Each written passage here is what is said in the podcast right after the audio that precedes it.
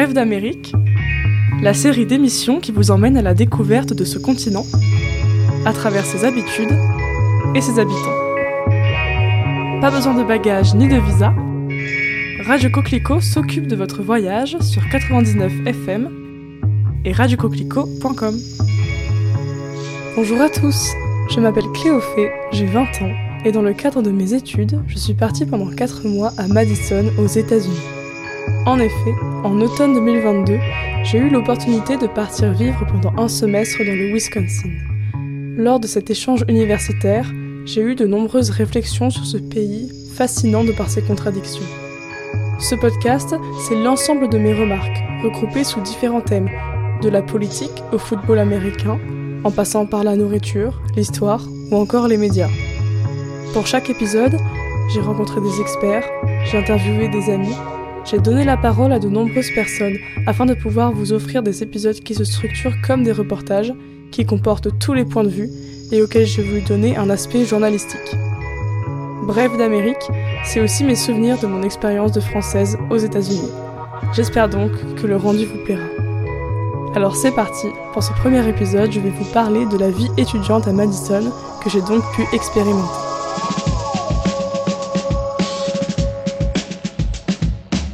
Des raisons pour lesquelles j'ai choisi les États-Unis pour mon échange, c'était pour vivre l'expérience universitaire américaine, afin d'éprouver la réalité à l'imaginaire qu'on s'en fait.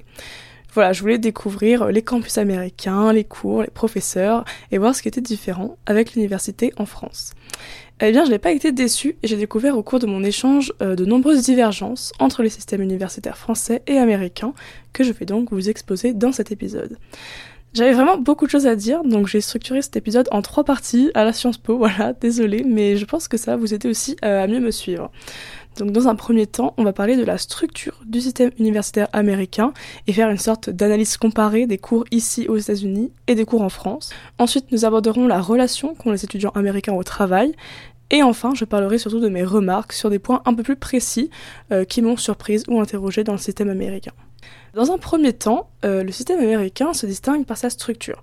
C'est-à-dire qu'on doit prendre 4 ou 5 cours par semestre, et dans chaque matière, on a deux cours de lecture, des amphis, et euh, un cours de discussion, donc c'est un peu comme des TD, c'est des conversations en plus petits groupes par rapport aux cours. Une université contient plusieurs départements euh, selon les matières, donc on a le département de chimie, de journalisme, de langue, etc. Euh, l'université de Wisconsin-Madison, donc surnommée UW, où je fais mon échange, est une des mieux classées aux États-Unis. Elle est 38e sur 443 aux États-Unis et 83e mondiale. Elle est particulièrement réputée euh, pour ses départements d'ingénierie, de business, de médecine et de droit. Le campus est vraiment immense, on parle d'ailleurs de ville campus avec de nombreux bâtiments qui sont accordés à chaque département. En fait, on sait jamais trop si on est sur le campus ou pas. À Madison, rien n'est délimité et c'est aussi ça une des spécificités des campus américains. Donc pour parler un peu de mon expérience personnelle, euh, j'ai pris quatre cours moi pour le semestre. Donc deux cours de sciences politiques parce que c'est ce que j'étudie en France. Un premier cours American Politics and Governments qui reprend euh, les bases institutionnelles et constitutionnelles du système politique américain. Donc un cours euh, assez technique en vérité.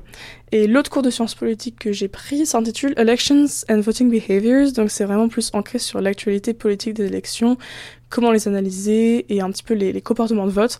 Donc je trouvais ça assez intéressant dans le cadre des élections de mi-mandat que j'ai pu vivre puisque mon semestre euh, s'effectue donc de septembre à décembre 2022.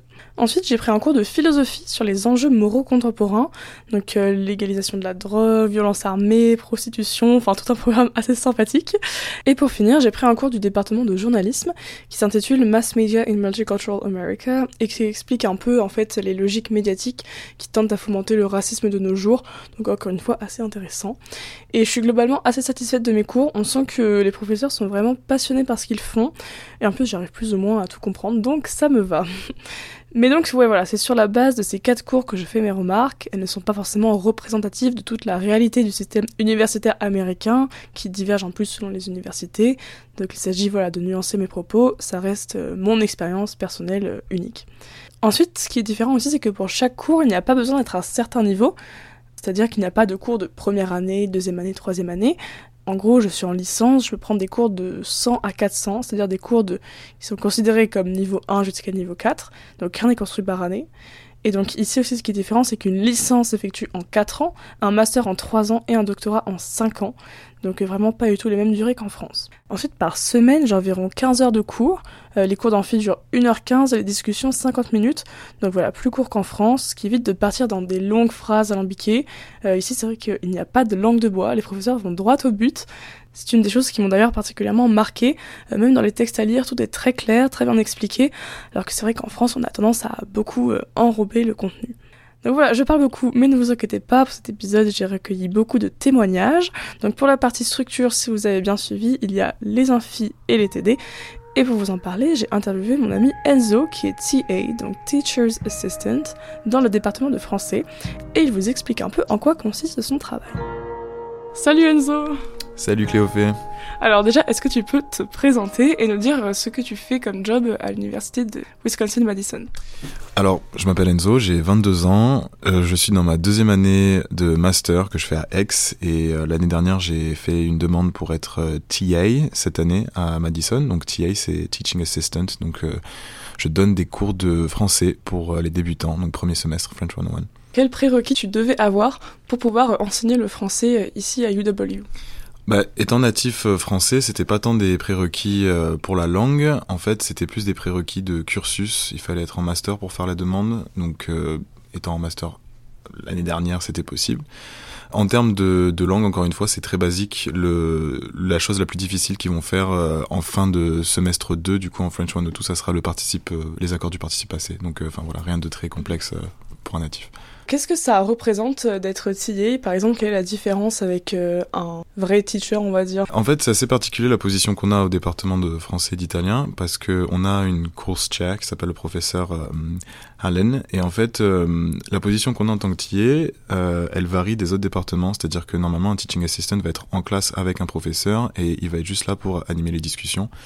Nous, dans le cadre du département, en fait, on a une classe à nous, le professeur n'est pas avec nous et on gère une classe. Donc en gros, on a pas le statut d'un professeur, mais on a la fonction d'un professeur, ce qui est assez intéressant, parce que du coup, moi, j'aimerais bien euh, enseigner plus tard dans ma vie. Euh, donc ça me donne euh, une première bonne expérience devant une classe qui va avoir l'âge plus ou moins de, de la population que je vise, en fait. Voilà, donc nous aurons l'occasion d'entendre parler Enzo de nouveau sur son expérience dans la dernière partie. Donc euh, c'est tout pour la première partie sur la structure. Ensuite, nous allons passer à la deuxième partie sur le travail, donc la relation qu'ont les Américains au travail, qui est assez intéressante. Euh, effectivement, donc l'université de Madison, c'est une université très reconnue. Les étudiants ont travaillé dur pour y entrer, ils payent souvent très cher, et donc ils sont là pour travailler. Mais ce que je perçois, c'est plus que ça, c'est vraiment une logique productiviste dans la manière de travailler. Chaque minute est rentabilisée et les étudiants travaillent souvent jusque très tard afin de pouvoir obtenir les meilleures notes dans leurs cours. J'ai des amis qui travaillent jusqu'à 1h, 2h du matin, qui se lèvent à 7h, enfin vraiment un rythme de vie effréné, qui reste à la bibliothèque euh, vraiment très tard. Les bibliothèques d'ailleurs sont ouvertes 24 h sur 24. Donc c'est vraiment une manière de penser euh, pas forcément différente, mais qui est poussée à l'extrême, qui est très épuisante. C'est-à-dire que moi, à côté, j'ai un peu l'impression de ne rien faire, et il est facile de tomber dans ce piège du toujours plus. Donc, heureusement pour moi, je ne subis pas les mêmes enjeux, ce qui allège un peu la pression, mais tout autour de moi, euh, je vois vraiment des étudiants très stressés par le travail, qui gèrent cette tâche un peu comme ils le peuvent. Euh, j'ai par exemple parlé à mon amie Elsa, qui est née en France, mais qui réside aux États-Unis depuis ses 8 ans, et qui est en deuxième année euh, à UW. Salut Elsa Salut Alors, est-ce que déjà tu peux te présenter et nous dire qu'est-ce que tu étudies à UW oui, bah, je suis dans ma troisième année ici à l'université de Wisconsin-Madison. Et donc, je me spécialise dans les relations internationales et l'espagnol. Et je fais aussi deux certificats. Un, euh, c'est le russe, et puis l'autre, c'est les droits des femmes, en gros. D'accord. Et du coup, alors, euh, à quoi ressemble ta semaine type? Euh, Quels sont un petit peu les différents cours que tu as? Les cours de langue ici sont très intensifs. Donc mon cours de russe, je l'ai tous les jours en fait, parce que j'ai commencé, j'étais débutant quand je, suis arrivée à l'université. Par contre, l'espagnol, j'avais déjà un niveau assez élevé. Donc j'ai seulement l'espagnol deux ou trois fois par semaine. Après, euh, je prends cinq cours en total. C'est une quantité assez grande, on va dire. Normalement, c'est quatre cours à peu près pour un étudiant, donc je prends un peu plus. Je prends aussi un cours d'histoire qui, je l'ai deux fois par semaine avec mes discussions, donc ça fait trois fois en fait. Et puis aussi mon cours de relations internationales deux fois par semaine. Et puis, oui, donc j'ai des cours tous les jours en fait. Mhm. Normalement, les, les, personnes ici à l'université, ils essayent de soit finir leur semaine courte, donc ils n'ont rien le vendredi, ou rien le lundi, mais avec moi, c'est pas possible avec le russe, malheureusement. Quelles sont, selon toi, les principales difficultés que tu peux éprouver? Pour moi, ce qui est un gros problème, c'est la quantité de travail, surtout quand tu as plusieurs cours. Je sais que bah, c'est pour ça que tu travailles, c'est pour ça que tu fais les études, mais il y a aussi beaucoup d'étudiants qui bah, ils ont besoin de payer pour l'université eux-mêmes, donc en fait, en plus, ils travaillent un petit boulot à côté. Et puis après, bah, ils ont pas assez de temps pour faire tout ce que leur, tout leur prof leur donne. Par exemple, pour moi, le russe, j'adore le russe, mais j'ai à peu près une heure de devoir, ou une, ou deux heures de devoir de russe tous les jours, en plus de mes cours, en plus des quiz et des tests. Donc à la fin, ça fait beaucoup. Donc si quelqu'un d'autre a plein d'activités, parce que aussi euh, quelque chose qui est très euh, populaire à l'université ici, c'est les clubs et puis les, les, les, petits les extracurriculars, les sports et tout ça. Et ça prend beaucoup de temps en fait si tu as envie d'investir dans un club à fond. Donc euh, c'est très compliqué de faire tout ça. Donc on voit vraiment que ce sont des étudiants qui travaillent de manière acharnée. Donc en plus des cours, autre raison de stresser. En plus des examens finaux euh, en fin de semestre comme en France, on a aussi des midterms, donc c'est des partiels en fait qui arrivent en milieu de semestre. On peut en avoir un à trois par semestre par matière. Donc euh, ça fait vraiment beaucoup, mais après d'un autre côté, euh, c'est intéressant parce que ça permet aux élèves de réviser en plusieurs petites parties plutôt que tout d'un coup à la fin. Donc ça favorise un peu plus la mémoire à long terme, mais c'est vrai que ça demande du coup beaucoup de travail, surtout si on a 4 à 5 cours. Et enfin, pour chaque cours, il faut préparer, c'est-à-dire euh, lire les lectures recommandées, euh, les chapitres du cours sur lesquels on va travailler, etc. Parce qu'en discussion, les profs vont surtout poser des questions par rapport à ça, et les conversations se construisent autour des lectures. Et même pour les amphis, les profs considèrent euh, qu'on a tout lu. Donc c'est un système intéressant. je pense que c'est une différence avec la France, où les lectures ne sont pas forcément obligatoires. Donc d'un côté, ça permet d'être plus actif, de mieux mémoriser, de poser des questions, de forger son avis. Mais de l'autre, on peut avoir un peu l'impression de tout faire et certains cours peuvent paraître un peu futiles puisqu'on ne fait que redire ce qui a déjà été lu par l'élève. Bon, c'est bien sûr à nuancer car certains professeurs d'amphi sont très intéressants, mais ça peut être euh, un ressenti. Euh, je suis allée interroger deux étudiants internationaux, Tyne, étudiant aux Pays-Bas, et Faisal, étudiant en Australie, qui m'ont aussi fait part de leurs ressentis en tant qu'étudiants internationaux et vous allez voir, leurs remarques sont à peu près similaires aux miennes. Vous écoutez Bref d'Amérique la série d'émissions qui vous emmène à la découverte de ce continent à travers ses habitudes et ses habitants. Pas besoin de bagages ni de visa, Radio Coquelicot s'occupe de votre voyage sur 99 FM et radiocoquelicot.com.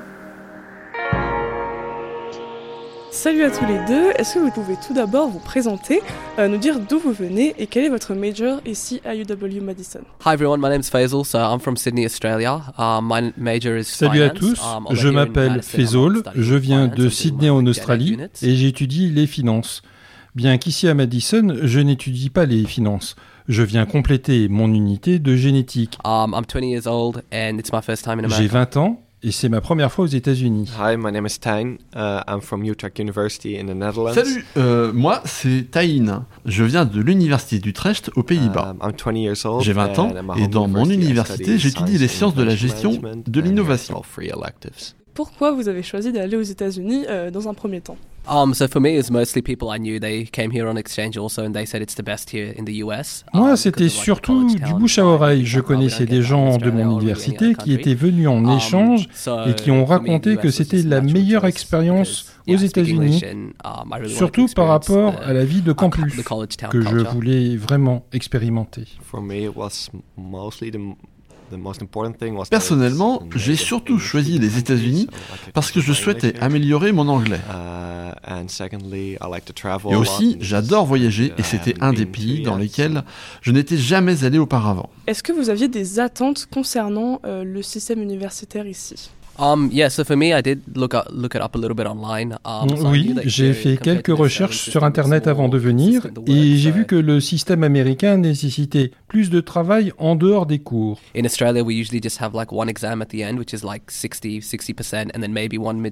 En Australie, on a un seul examen à la fin du semestre qui compte pour 60% de la note, avec en plus parfois un midterm ou des petits quiz, mais sans plus.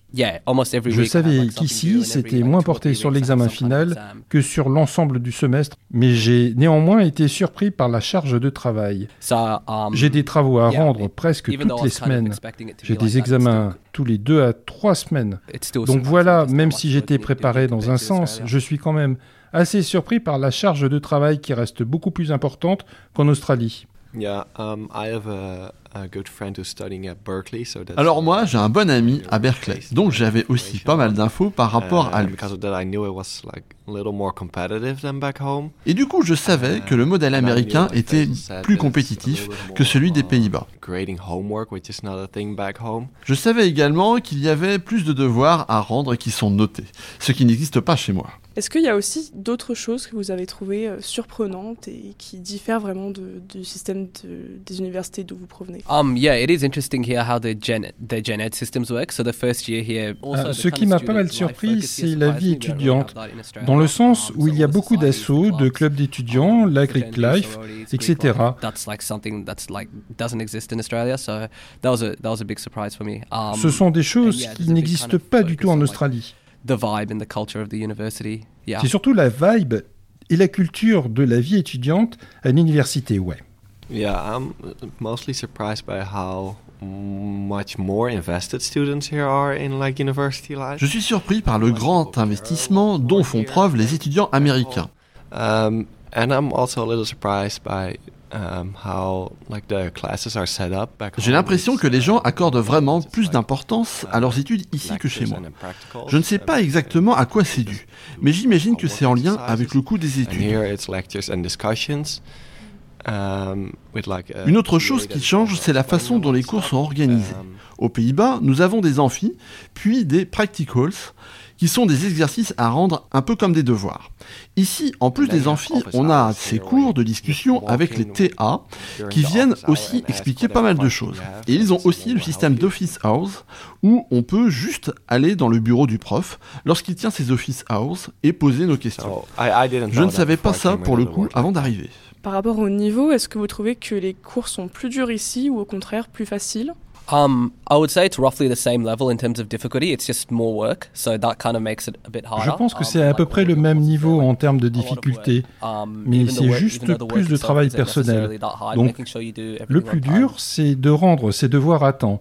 Et étant donné la charge de be- travail, ça peut être difficile. Yeah, I feel kind of the same way. Oui, je pense la même chose. Pour moi, le niveau est le même qu'aux Pays-Bas. Equally divided work, which makes it feel like it's Seulement, il y a beaucoup plus de travail à fournir en dehors. People study a lot during the exams or like right before the exams? Alors on a l'impression que c'est plus dur.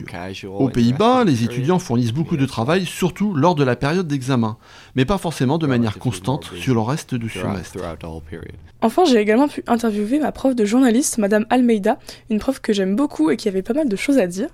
Donc on a beaucoup parlé, mais voilà un petit peu ce qu'elle m'a dit par rapport à la logique productiviste de travail et la relation de manière globale qu'ont les étudiants avec ce dernier. Bonjour, est-ce que euh, déjà vous pouvez euh, vous présenter, nous dire un petit peu qu'est-ce que vous enseignez et quelles sont les études que vous avez effectuées euh, pour arriver ici Um, hi, I'm Elaine Almeida. I'm a lecturer and a doctoral student at the University of Wisconsin-Madison.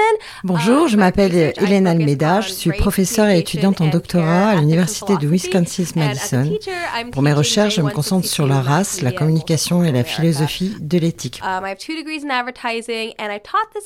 En tant que TA and professeur, a j'enseigne le cours J162 qui s'intitule Médias de masse et Amérique multiculturelle.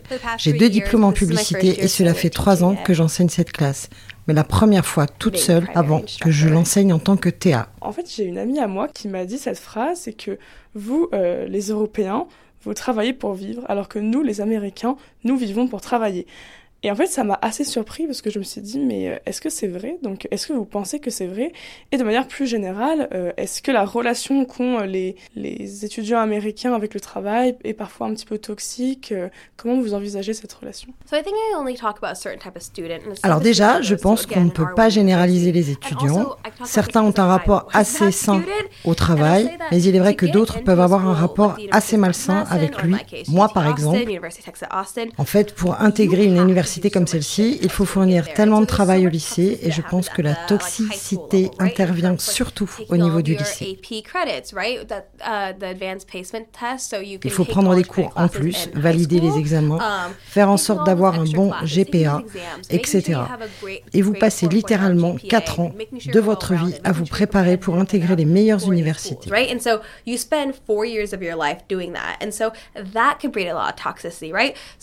Right? And so you spend four years of your life doing that. And so that could breed a lot of toxicity, right? So Du coup, je ne sais pas si tu te souviens, mais les premiers cours de J162, euh, je disais à mes élèves, c'est bon, vous pouvez vous calmer et ralentir le rythme. Je suis fière de vous, car vous êtes arrivés jusqu'ici.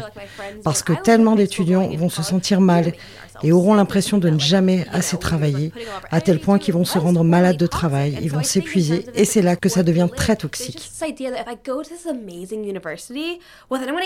Par rapport à ce dicton, vivre pour travailler, c'est vrai qu'on vous vante que si vous intégrez cette merveilleuse université, vous aurez un travail merveilleux par la suite, et vous deviendrez tellement riche et tellement merveilleux vous-même. Il y a une logique d'éducation qui est trop ambitieuse et ce, de manière vraiment irréaliste. Et c'est ça qui met la pression aux étudiants. Et c'est vrai qu'on peut opposer cette logique à la logique d'étudier uniquement pour gagner du savoir en tant que tel.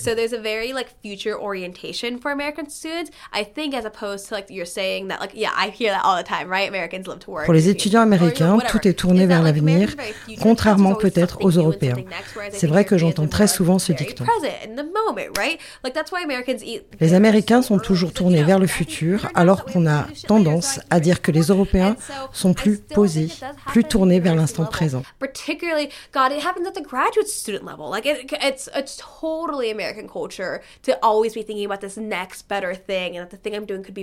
C'est pour ça, par exemple, que les Américains mangent le dîner si tôt, vers 18h, parce qu'après, ça leur dégage du temps pour travailler le soir quel est euh, le plus gros avantage du système éducationnel américain et quel est aussi peut-être son plus gros défaut?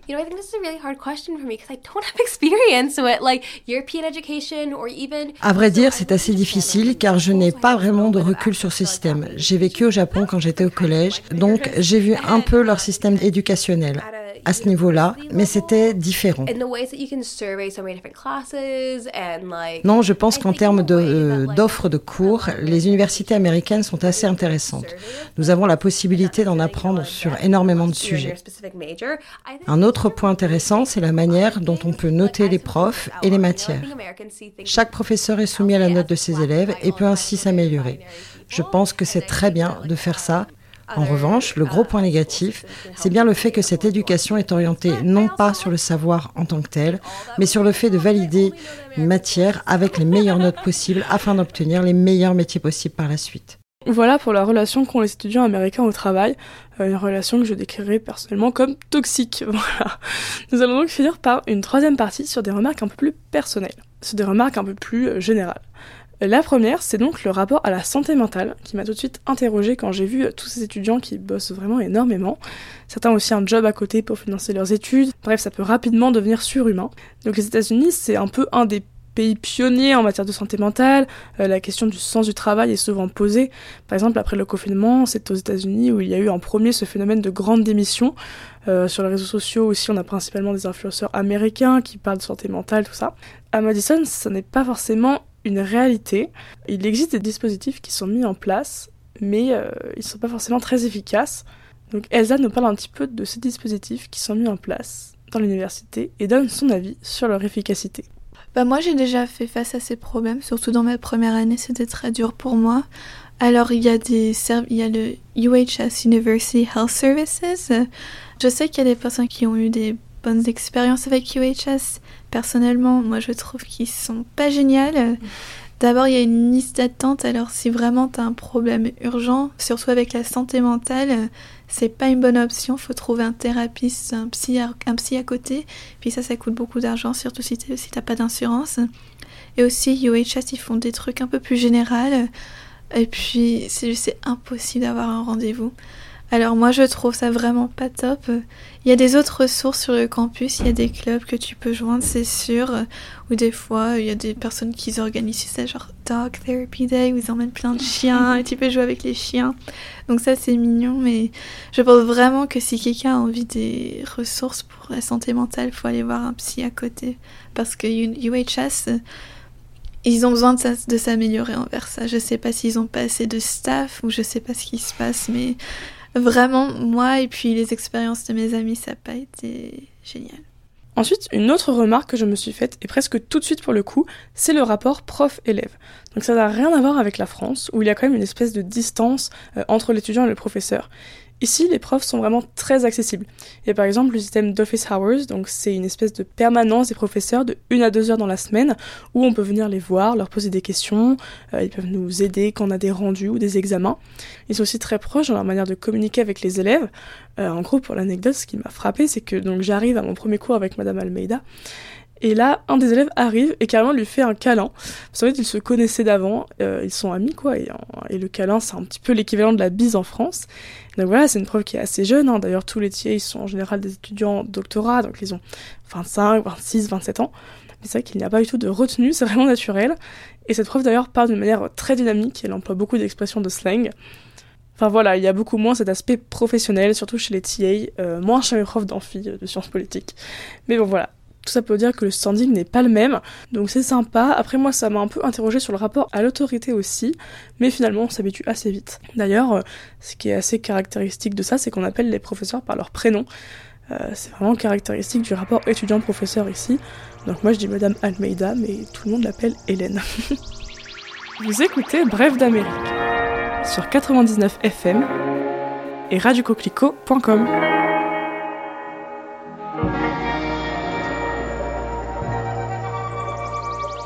c'est vrai qu'une autre chose que j'ai remarqué, euh, c'est que les, enseignants sont en fait vraiment très proches de leurs élèves, ils les soutiennent, ils les accompagnent. Alors est-ce que ça c'est une obligation aussi imposée par l'université euh, d'accompagner vraiment les élèves?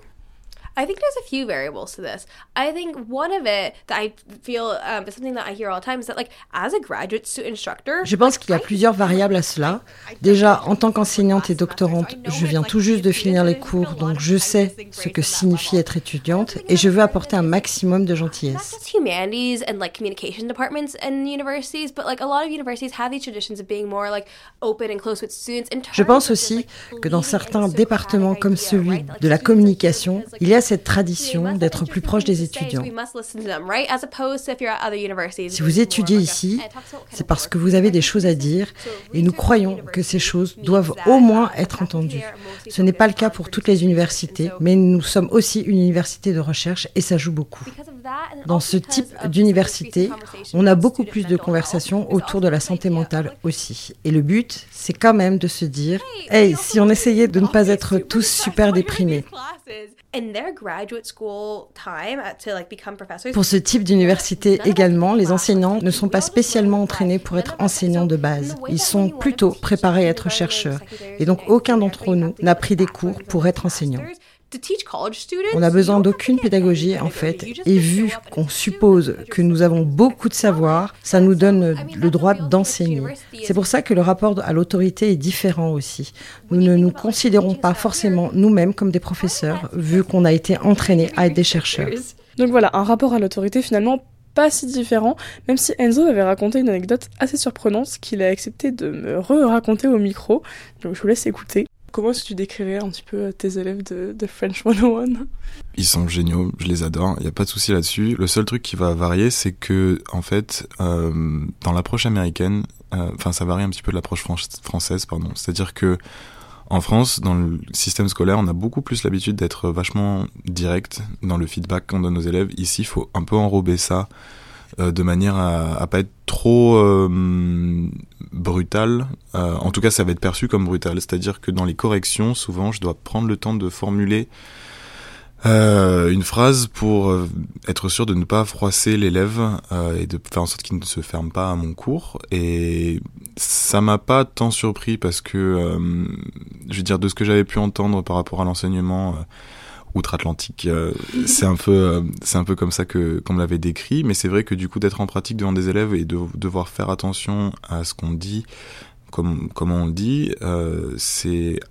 en tout cas un des aspects sur lesquels j'ai dû m'adapter en arrivant. Aussi un truc que je remarque moi du coup dans des discussions où j'ai des TA, c'est qu'en fait on a vraiment un rapport différent, un peu à l'autorité aussi. On a vraiment l'impression d'être un petit peu sur le même niveau en fait. Il n'y a pas tant ce rapport d'autorité qu'on peut avoir en France où vraiment le prof est là, il fait son cours et il n'est pas vraiment accessible, tout ça. Alors, est-ce que toi, tu as dû euh, un peu changer ta manière aussi de voir l'enseignement pour euh, t'adapter peut-être à des prérequis où il fallait être accessible aux élèves, tout ça? Bah en fait, euh, en termes, le rapport à l'autorité, très bonne question. le rapport à l'autorité, c'est vrai que c'est une question que je me posais. Donc, comme j'ai dit, j'ai 22 ans, j'ai des élèves, mon élève le plus vieux, je crois, a 24 ans. Euh, j'ai pas caché mon âge, je leur ai dit directement. Euh, mais ce qui est bien, c'est qu'avec cette tranche d'âge, en fait, j'ai des élèves du coup entre 18 et 24. Avec cette tranche d'âge, ils ont, je pense, la maturité nécessaire pour euh, comprendre que c'est pas parce que j'ai deux ans d'écart avec eux, que ce soit de plus ou de moins, que euh, ça veut dire quoi que ce soit sur ma manière d'enseigner, mon rapport à eux. Donc en termes d'autorité, j'ai vraiment aucun problème avec eux. Euh, c'est vrai qu'en termes d'équilibre entre la position de TA et être leur pote entre guillemets, mm. c'est un équilibre à trouver. Euh, j'ai un élève ou deux élèves que j'ai en tête là quand je dis ça que j'ai dû recadrer gentiment euh, parce que euh, voilà du style à vouloir prendre des photos avec moi à la fin du cours, enfin le be real, hein, qui, est, assez à la mode. J'ai dû leur dire, ben non les gars en fait, parce que euh, c'est pas la position que je dois adopter avec vous, mais à la fin du semestre, quand je serai plus votre il n'y a pas de souci. Euh, on va prendre autant de biril que vous voulez. Mais parfois, il faut recadrer un petit peu. Euh, voilà. Surtout que on rigole beaucoup en classe, on fait pas mal de vannes. J'essaie d'introduire des mèmes dans mes cours. sur le français, bien sûr, sur la grammaire, tout ça. Euh, donc il y a un rapport qui est bien évidemment différent qu'avec un, enfin, une relation avec un professeur, mais ils sont assez intelligents pour faire la différence entre pote et TI. Un peu dans le même registre, une autre remarque que je me suis faite, c'est par rapport au fait que les étudiants ont beaucoup la parole, surtout dans les cours de discussion où le prof va véritablement s'effacer et on va laisser parler les élèves par rapport au cours, leur poser des questions et laisser débattre. Donc très sympathique en soi, assez formateur puisqu'on peut confronter les idées, mais il y a deux problèmes selon moi. Parfois, le prof ne parle même plus, donc ça ne fait plus trop sens, le débat tourne en rond. Euh, c'est le cas, par exemple, dans mon cours de philosophie, où euh, pendant 50 minutes, on va vraiment parler euh, du texte qu'on a lu. La TA ne va absolument rien ajouter, donc c'est vrai que c'est un petit peu dommage. Et second problème, on peut aussi avoir des débats parfois assez pauvres parce que bon, on est entre élèves de première, deuxième année, il suffit qu'on n'ait pas bien fait les lectures et les questions d'opinion peuvent rapidement devenir inintéressantes. Euh, par exemple, quand en discussion de sciences politiques, on me demande qu'est-ce qui fait un bon président et qu'on parle de ça pendant 15 minutes et que juste chacun donne son avis, j'ai un peu l'impression de perdre mon temps. Donc voilà, je critique, mais en réalité, c'est juste un format différent auquel il faut s'habituer et je trouve ça intéressant tout de même. Ça dépend aussi beaucoup du TA et j'ai pu avoir des débats vides comme des débats vraiment très édifiants. Et enfin, la dernière remarque que je me suis faite, euh, c'est par rapport à la diversité. C'est-à-dire que ici, euh, l'immense majorité des étudiants sont caucasiens, à part pour les étudiants internationaux. On a vraiment une grosse majorité de blancs. Alors je me suis demandé si c'était euh, caractéristique de toutes les universités ou seulement de UW, et surtout pourquoi c'était le cas. Et voici la réponse de ma professeure de journalisme, qui a aussi en fait été référente sur l'égalité l'année dernière. Euh, c'est vraiment une bonne question. Il y a dans un premier temps des questions historiques qui expliquent un peu pourquoi l'école est en grande majorité blanche.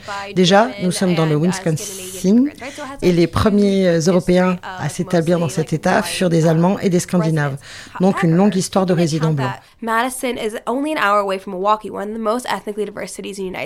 Madison est à une heure de Milwaukee, une des villes où il y a la plus grande diversité ethnique de tous les États-Unis. Alors comment se fait-il Eh bien, Milwaukee est aussi une des villes les plus ségrégées des États-Unis. Il y a donc le poids du racisme lors du choix pour un étudiant de venir étudier à UW.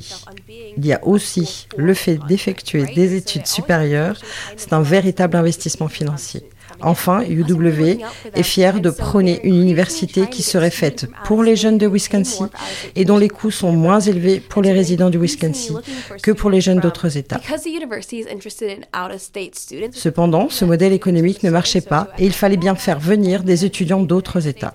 Le problème, c'est que pour les Outer States, étudier à UW est beaucoup plus cher et compte tenu de l'histoire raciale des États-Unis que nous connaissons tous, les personnes qui peuvent étudier dans le Wisconsin sont des personnes qui ont des origines blanches.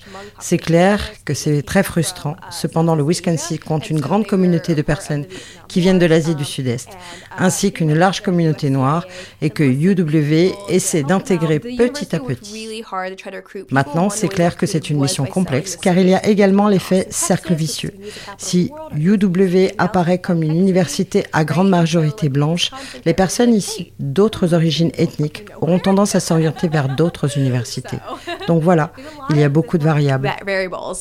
Je vous laisse avec les mots de Tyne et Faisal, qui sont du coup euh, les étudiants internationaux, sur ceux qui, eux, les ont plus surpris dans le système américain. Si vous pouviez prendre euh, un gros avantage et un gros inconvénient du système universitaire américain, lesquels ce seraient Um, so I think the biggest advantage actually is like the kind of regular exam. Instead of having one big exam, having a Pour moi, le plus gros avantage est le fait d'avoir des examens de manière régulière au lieu de juste un grand examen final. C'est mieux car cela permet une meilleure mémorisation du cours sur le long terme. J'ai juste un grand examen à la fin. Je vais essayer de tout mémoriser sur une ou deux semaines et tout oublier une fois l'examen terminé.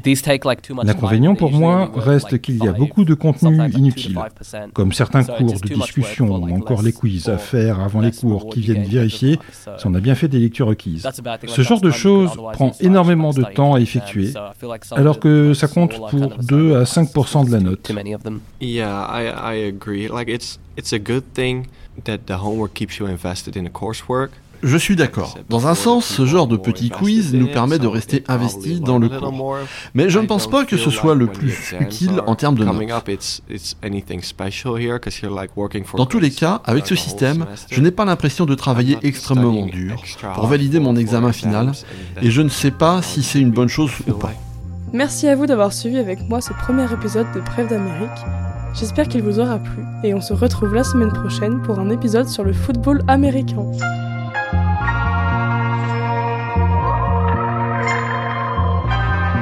Bref d'Amérique est une création originale enregistrée, montée et traduite par Cléophée Belloc.